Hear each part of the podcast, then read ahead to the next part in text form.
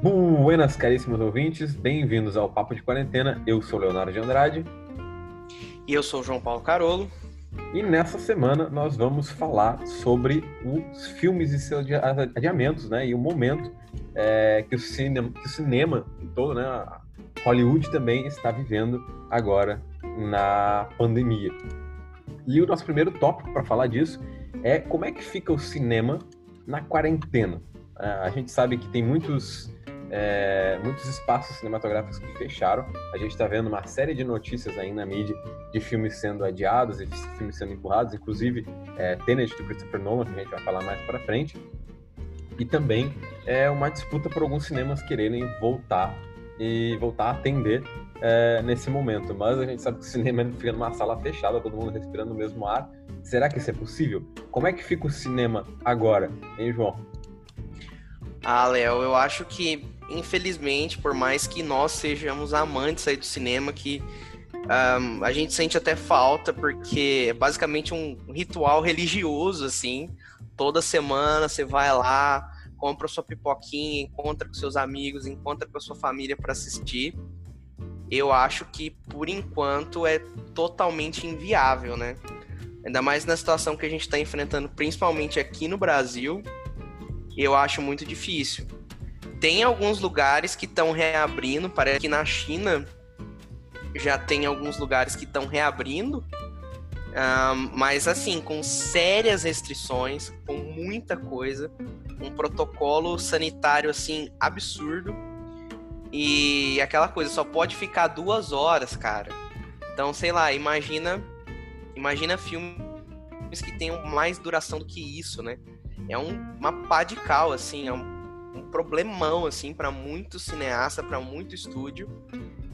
E, por exemplo, Sonic estreou na China e foi um fracasso, né?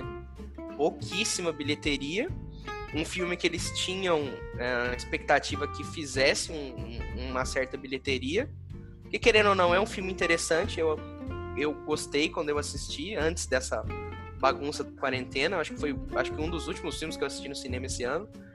E mas a bilheteria foi muito abaixo. Um filme que tem potencial, né? Porque querendo ou não, é um filme para toda a família, é divertidinho, o Sonic é um personagem legal. Mas nem lá na China, que o pessoal tá a quarentena há muito mais tempo, não foi suficiente, né? Mesmo tendo as, as normas sanitárias e tudo, não foi suficiente para que o pessoal se sentisse seguro para ir pro cinema, né, Léo? E assistir Senhor dos Anéis com esse modelo nem rolaria, nunca. Impossível. Impossível. Mas é, eu compartilho dessa mesma opinião, assim. É, eu sei que vai ter uma pressão muito grande, principalmente aqui no Brasil, em que a gente está com uma cultura de ah, a pandemia já acabou, né? Uhum. essa é uma cultura que vai na contramão de argumentos científicos. É, é, é óbvio que a gente tem cada vez mais casos, todos os dias, de pessoas infectadas e mais casos de mortes todos os dias novos recordes de infecção e de óbitos. Sim. Mas vai começar a ter uma pressão daqui a pouco para que essa situação é, volte ao normal. E é muito óbvio que as grandes empresas vão querer é, também voltar ao normal. Talvez não as internacionais, por exemplo, como o Cinemark, né, que já tem uma, uma cultura do que está acontecendo Sim. no resto do mundo também, mas que se retome. E é completamente inviável. Imagine, para quem está nos ouvindo, ficar numa sala ali duas horas respirando o mesmo ar, né, do ar-condicionado, uh, com as pessoas que você não sabe de onde veio cada um, qual é a origem de cada pessoa ali, se elas tiveram contato com infectados é, ou não. E também ver, por exemplo, a dispersão é, do vírus aéreo, né? Quando a pessoa expira, Sim. aquilo ali fica 3 metros no ar e passa para qualquer lugar. A não ser que seja uma máscara de gás daquelas, né, estilo The Last of Us, o cara não, não tem como, cara. Não tem como. Eu não me sentiria seguro para ir ver. Acho que tem algumas, algumas movimentações que estão acontecendo, como o Cinemark fez em São Paulo, do Cine Drive-In, que parece um pouco mais propício a Sim. poder ir no cinema. Claro que não é a mesma experiência, a gente não está sentado numa sala de cinema, é, não tem o som em todo o ambiente, mas é o mais próximo que a gente pode ter. Particularmente, é, a gente estava falando antes de gravar o programa, eu tenho sentido muita saudade do cinema. É, porque o cinema, para mim, é como o João falou ali no início, é, é uma coisa muito presente na minha vida. É uma coisa que tá comigo desde que eu sou muito pequeno, né? De ir no cinema com meu pai. É, eu ia muito ao cinema com meu pai antes da, antes da quarentena, né? A gente assistiu muitos filmes juntos. Eu lembro, tipo, tenho quase também o canhoto de quase todos os filmes que a gente assistiu juntos. Guardo ainda. E o cinema uma, uma presença muito forte na minha vida. E depois foi uma presença que muito forte depois que eu casei. E espero que seja, né, como filho e tal.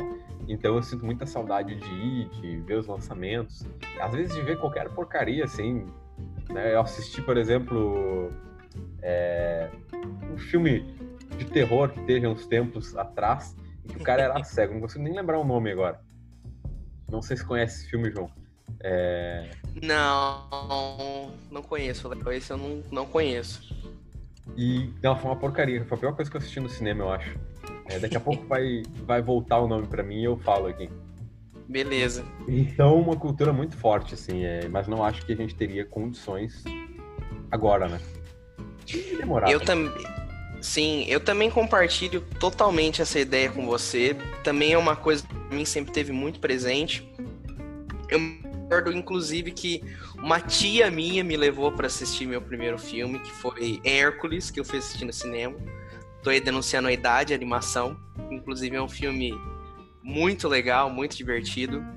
É, eu também tive muito essa cultura. Eu ia com meu tio, principalmente. A gente ia muito no cinema, sempre fomos. E eu tive sorte, apesar de ter, nas, é, ter nascido e crescido em cidades pequenas que tinham cinemas. Eu me recordo de ir assistir Homem-Aranha no cinema, o primeiro do San Raimi, que é um filmaço. Nossa, e, é, eu lembro de, de ter assistido mais de uma vez, inclusive. Eu era bem pequenininho, mas eu lembro e Homem-Aranha, um dos meus heróis preferidos, eu fiquei maravilhado com aquilo. Eu me recordo que no cinema da cidade uh, dava volta no quarteirão pro pessoal assistir esse filme. Lembro o Frenesi Louco, que foi esse filme na época. E, e assim, eu acho que a gente tem que entender que, pelo menos aqui no Brasil, a gente fracassou, cara. A gente fracassou em tudo em relação à pandemia a gente se pautou em obscurantismo, em negação da ciência, e a gente fracassou, cara. Eu, eu cheguei na conclusão que a gente fracassou, não só na questão do cinema, mas em outras questões aí muito mais profundas. E é triste, é muito triste. Tanto que, inclusive, o Tenet, que é um filme que eles estão dizendo que vai estrear nos, é, esse mês ainda, eu duvido um pouco. Um, tem alguns países que estão com possibilidade de estrear, alguns países da Europa, Austrália, Nova Zelândia. Mas aqui no Brasil, onde a gente optou por negar basicamente a pandemia e fazer de conta que isso não está acontecendo, né? Tanto que, inclusive, o pessoal ah, fala a gente precisa voltar ao normal. Cara, voltar ao normal não é reabrir shopping. Voltar ao normal é parar de morrer gente. Exatamente voltar ao normal não é reabrir cinema, né? É parar de morrer gente. Isso é voltar ao normal.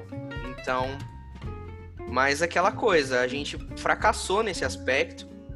Mas tem alguns países aí da Europa e da Oceania, na Ásia, que eles estão com essa expectativa. O Tenet parece que vai estrear em alguns lugares, mas aqui no Brasil nada, né? Para variar, aqui nós não vamos ter esse filme no cinema, né, Léo? Uma infelicidade, né? Porque eu, eu queria, uh, como um fã do Christopher Nolan, né? não meu filho se chama Nolan, é, eu queria realmente ver esse filme, cara. Eu assisti é, quase todos, eu acho, os filmes do, do Christopher Nolan no, no, no, cinema. Talvez eu não tenha assistido os primeiros, né? Porque são mais antigos, assim. É, mas eu acho que depois de A Origem, eu assisti uma boa parte. É, e eu sou muito fã da obra dele, muito fã da, da, obra do Jonathan Nolan, da escrita do Jonathan Nolan nas histórias. Não à toa, Sim. Persona of Interest é uma das minhas séries favoritas que o Jonathan Nolan escreve. E eu vou perder muito, assim, então não assisti isso é, na tela, com toda aquela pompa que o Christopher Nolan faz do cinema, né? Inclusive, uma declaração legal que ele fez agora há pouco foi que ele acha o cinema a arte mais democrática de todos, porque muita gente tem acesso. É, eu não sei quanto a Concordo. isso. Tem, Concordo, tem... É, é, uma coisa em, em, tese acessível, né? Apesar é. do preço que, né? É em tese acessível. É, algumas empresas são muito caras realmente, mas cinemas locais é, tornam isso acessível. E o filme também hoje é muito acessível para as pessoas, até com pirataria, né? Que é um outro tópico nosso. Sim. Mas eu acredito que não vai rolar é, aqui no Brasil, porque, como eu mencionaste, as pessoas querem a normalidade, mas o nosso normal é as pessoas não morrerem mais, isso não acontecer mais. E a Europa também vai ver uma segunda onda do vírus é, em breve. Né? As, as É. fronteiras estão fechando de novo. Existe uma preocupação relativa a isso. E o Tenet foi adiado nos Estados Unidos pela última, a última vez que eu tinha visto uma notícia indefinidamente. Uma perda muito grande de dinheiro em publicidade. E eles estavam considerando, inclusive, repassar filmes antigos do Christopher Nolan. É, a origem ia voltar para os cinemas lá, os cinemas drive-in que estão acontecendo, e talvez Interestelar também. Mas Tenet. ah, inclusive, havia discussões de exibir em streaming também, né? Eu não sei como é que ficou isso. Bom, agora com, essa, com esse precedente da Mulan, que era um filme que a Disney tinha altas expectativas, principalmente por causa do mercado chinês, porque é uma história em tese chinesa, né? Tese. Ah, passando aí no Disney Plus, talvez isso abra precedentes, né? A Mulan. Quando eu vi o primeiro, as primeiras notícias da Mulan, eu senti um flop na minha alma, assim, sinceramente. Porque a Mulan, sem os personagens que tornaram o a animação caricata, né, o Mushu, Sim, sim. e aquilo, é só um filme, mais um remake que a Disney tá fazendo, estranho, no mínimo. Eu não gosto de Rei Leão, não gosto do, do remake do Rei Leão. É, eu achei um remake muito fraco, é, com, assim, não trouxe a essência do filme original de volta. É, não gostei das dublagens também, né? Ah, tirando Sim, o Mufasa isso pesou. voltou, né? O James Earl Jones. Mas eu não Uhum. gostei da forma como ele foi feito, daquela animação.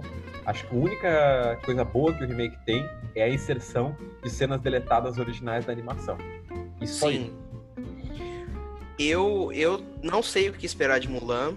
Ahn, era um filme que eu gostava, era uma animação que eu gostava quando eu era pequeno, eu achava bem legal.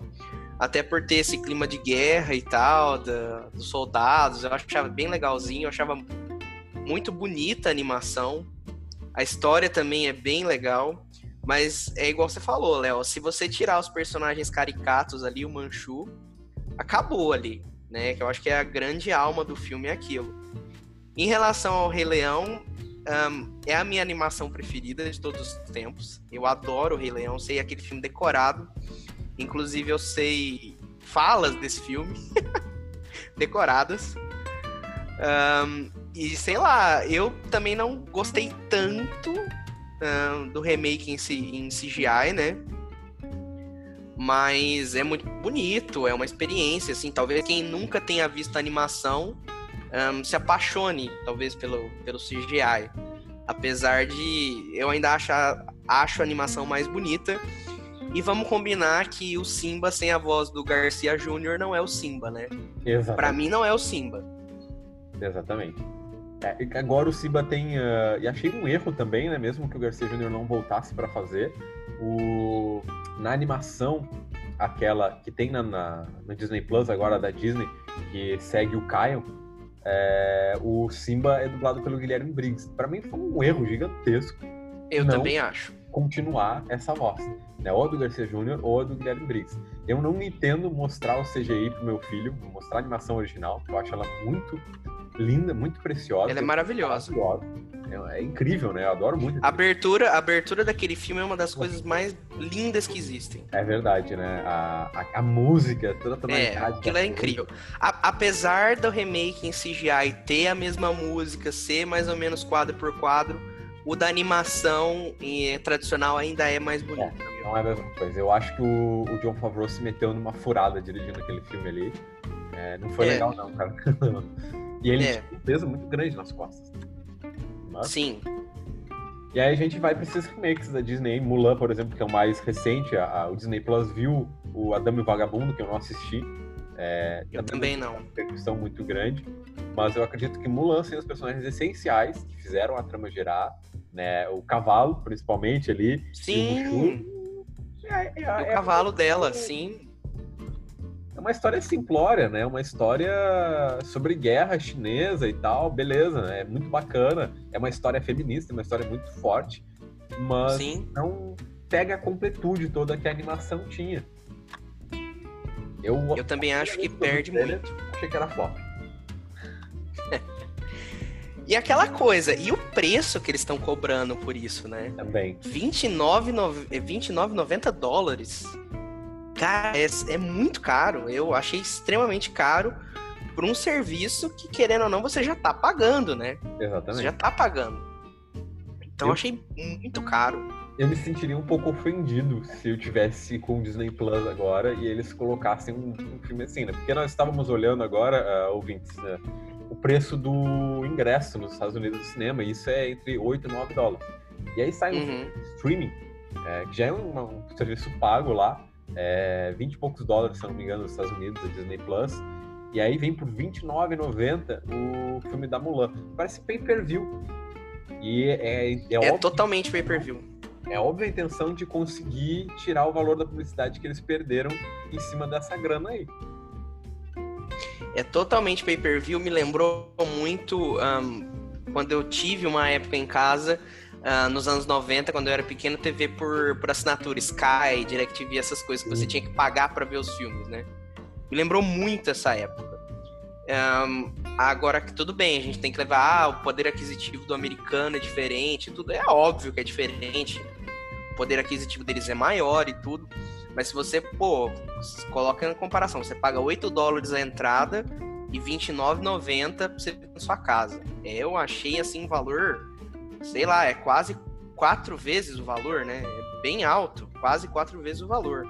Sim, é, uma experiência. Né? Não é a mesma. Ah, mas você tem que gastar, você estaciona seu carro, você compra pipoca e tal. Não, não, sei se você botar tudo na ponta do lápis, como é que fica isso, mas é o que eu e o Léo estavam falando, não é a mesma experiência. Não é, não vai ser. Por mais que sua casa seja a mais bem equipada, com home theater, com tudo que você puder, não vai ser a mesma experiência jamais. Não tem como. A não ser que a pessoa tenha, de fato, o cinema né, na sua garagem lá. É. Mas aí tem que ser rico também, né? É outra história. Sim. É.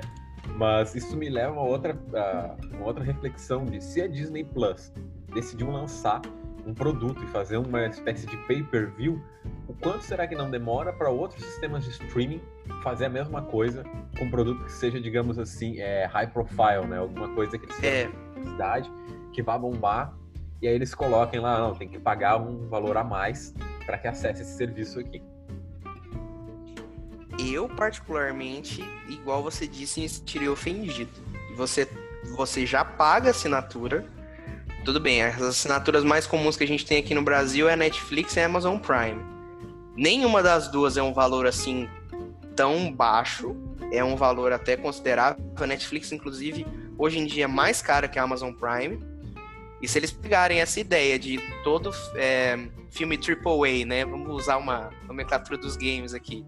Todo filme AAA, ou algum filme AAA que não possa sair no cinema, jogar para o serviço de streaming e você pagar mais por isso, eu acho que os piratinhos aí vão voltar com força total, né? Eu concordo. Porque, querendo ou não, a tecnologia continua aí, né? Se você quiser, a tecnologia tá aí. Muita gente sabe como faz, continua aí, né? Os tapa-olhos estão aí. E o pior, né, cara? Imagina se esses filmes AAA são lançados no stream antes de ir pro cinema com valor muito Sim. maior para quem quiser assistir antes que eles estreiem. Eu não acho que seja uma tendência muito longe, não. É, se a Disney fez, cara, é, até seguirem, é um passo, né? É porque é aquela coisa, um, a tecnologia mais comum que você tem para fazer isso continua aí a todo vapor, sites de legenda tem aí a torta direito, não é difícil encontrar, é só você jogar no Google e aquela coisa, eu acho que a possibilidade da pirataria voltar com força é muito grande. No mercado dos filmes isso diminuiu um pouco, mas nas séries continua, né? Principalmente séries que você não tem acesso aqui no Brasil, muita gente usa, cara. Muita gente usa, não tem como. É, acho que a pirataria ainda é muito forte. Acho que ela foi mais forte já no Brasil, no momento Sim. dos DVDs e tal, né?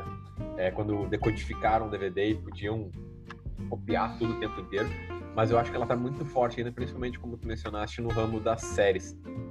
Porque é, tem muita série que sai em streamings diferentes, por exemplo, streaming da Hulu, é, outros streamings que não tem aqui no Brasil ainda, o streaming da HBO, que também é uma porcaria, não funciona muito bem aquele streaming lá, tem muito defeito, muito erro, e a galera baixa. Pô, Game of Thrones é a série mais pirateada aí dos últimos tempos. Sim. Acredito que não. todo mundo assistiu Game of Thrones pela pirataria, cara. Eu assisti. Ah, é muito difícil. Não, é aquela coisa, todo mundo viu Mandaloriano, né? Todo mundo viu. Sim. E existe Disney Plus aqui no Brasil? Não existe, então. Pois é. Fica aí a reflexão, né? Todo mundo viu Mandaloriano. Talvez é, não seja tão sensato assim fazer um pay-per-view dentro do stream, porque vai fortalecer o negócio. Sim. Né, os Pirate Bay estão por aí, estão a solto. Ah, isso nunca acaba, né, cara? O dono do Pirate Bay falou que se o cerco fechasse, ele lançava um satélite. Então, tipo, não tem, cara. não tem como. Você não, você, não, você não combate isso. Você não combate isso. A, o, a forma que a indústria cinematográfica e fonográfica um, acharam de combater isso foi você transformar o streaming numa coisa muito mais prática, né?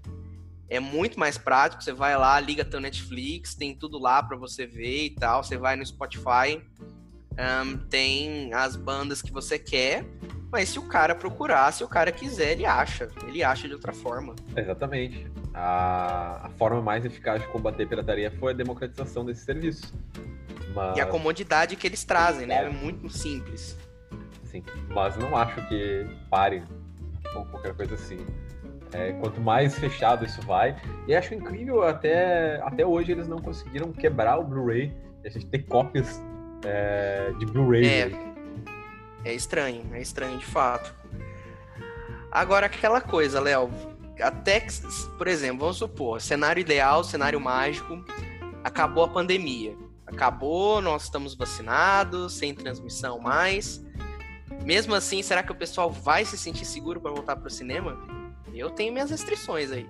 Olha, depois da pandemia, com vacina, a primeira coisa que eu vou fazer é coçar o olho na rua.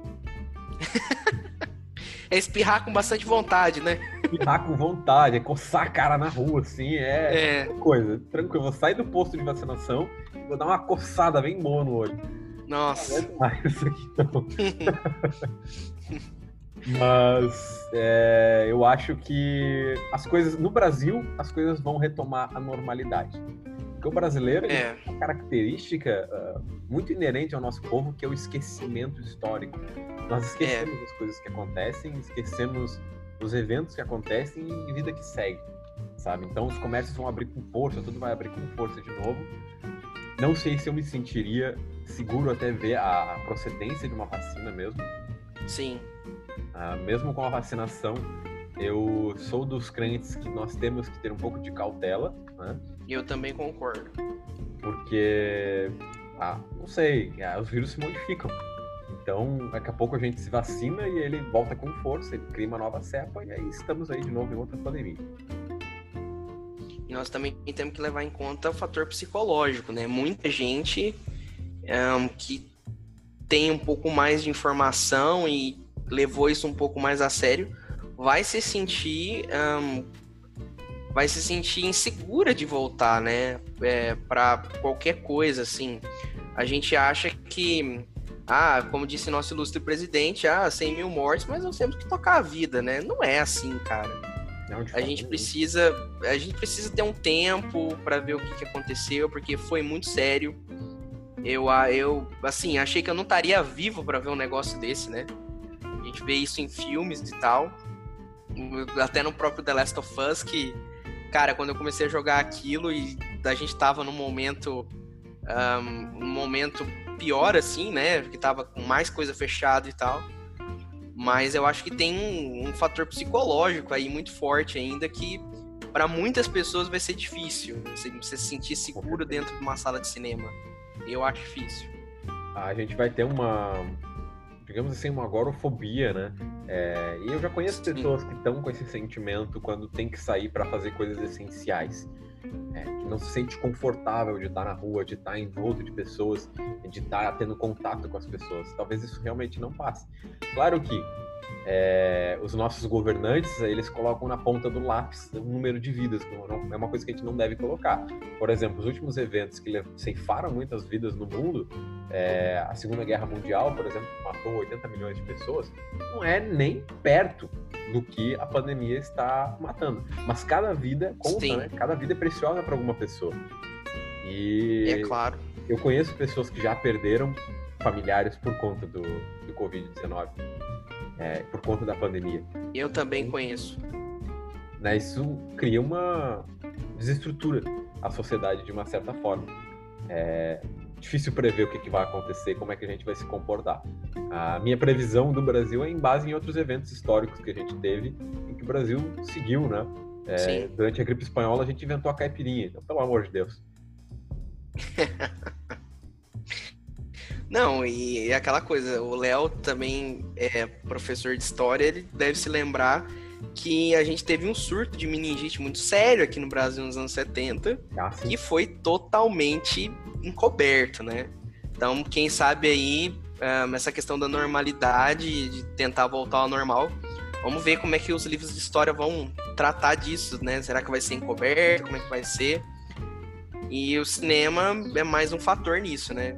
Mais um, um fator que é triste, vamos ver o que, que vai acontecer, mas eu acho que o, a gente vai ter muito, muito chão aí pela frente antes da gente poder sentar tranquilinho na nossa poltrona e assistir nosso filme sossegado. Eu concordo. Eu espero que dê pra ir de volta no cinema, porque eu tenho muita saudade, como eu falei no início do programa, mas talvez não seja tão simples, né?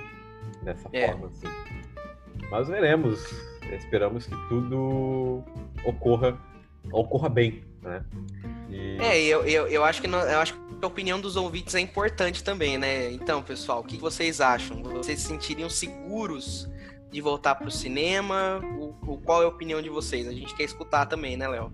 Com certeza, não deixem de nos seguir lá no Instagram e mandem uhum. mensagens sobre o que, que vocês pensam relativo a isso. Eu acho que não dá para comentar no Spotify, mas vocês podem entrar em contato e lá no Instagram. Eu vou até abrir uma enquete sobre isso lá no, lá no Instagram, que vocês podem me seguir arroba escritor Leonardo de Andrade. E a gente vai dialogando sobre essa questão é, da volta do cinema e da segurança, né? No pós, no pós-pandemia. Isso aí. Uh, bom, a gente já está com um tempo fechando aqui, então discutimos sobre é, essa questão da pandemia agora e como isso pode ficar nos próximos capítulos, não sabemos, né, não somos evidentes. Como eu sempre falo no processo histórico, é, as pessoas acreditam que historiador é evidente, às vezes me perguntam, ah, qual é a consequência aí da, da pandemia, ou qual é a consequência da Segunda Guerra Fria, que é o que nós estamos vivendo. Ah, eu não Sim. sei, eu analiso o passado para entender o, o, presente agora, mas não sei o futuro não. Se fosse evidente, né? Você jogava eu, na Mega Sena, né? Jogava na Mega Sena, eu teria me preparado bem melhor para essa questão que está acontecendo agora. Com certeza.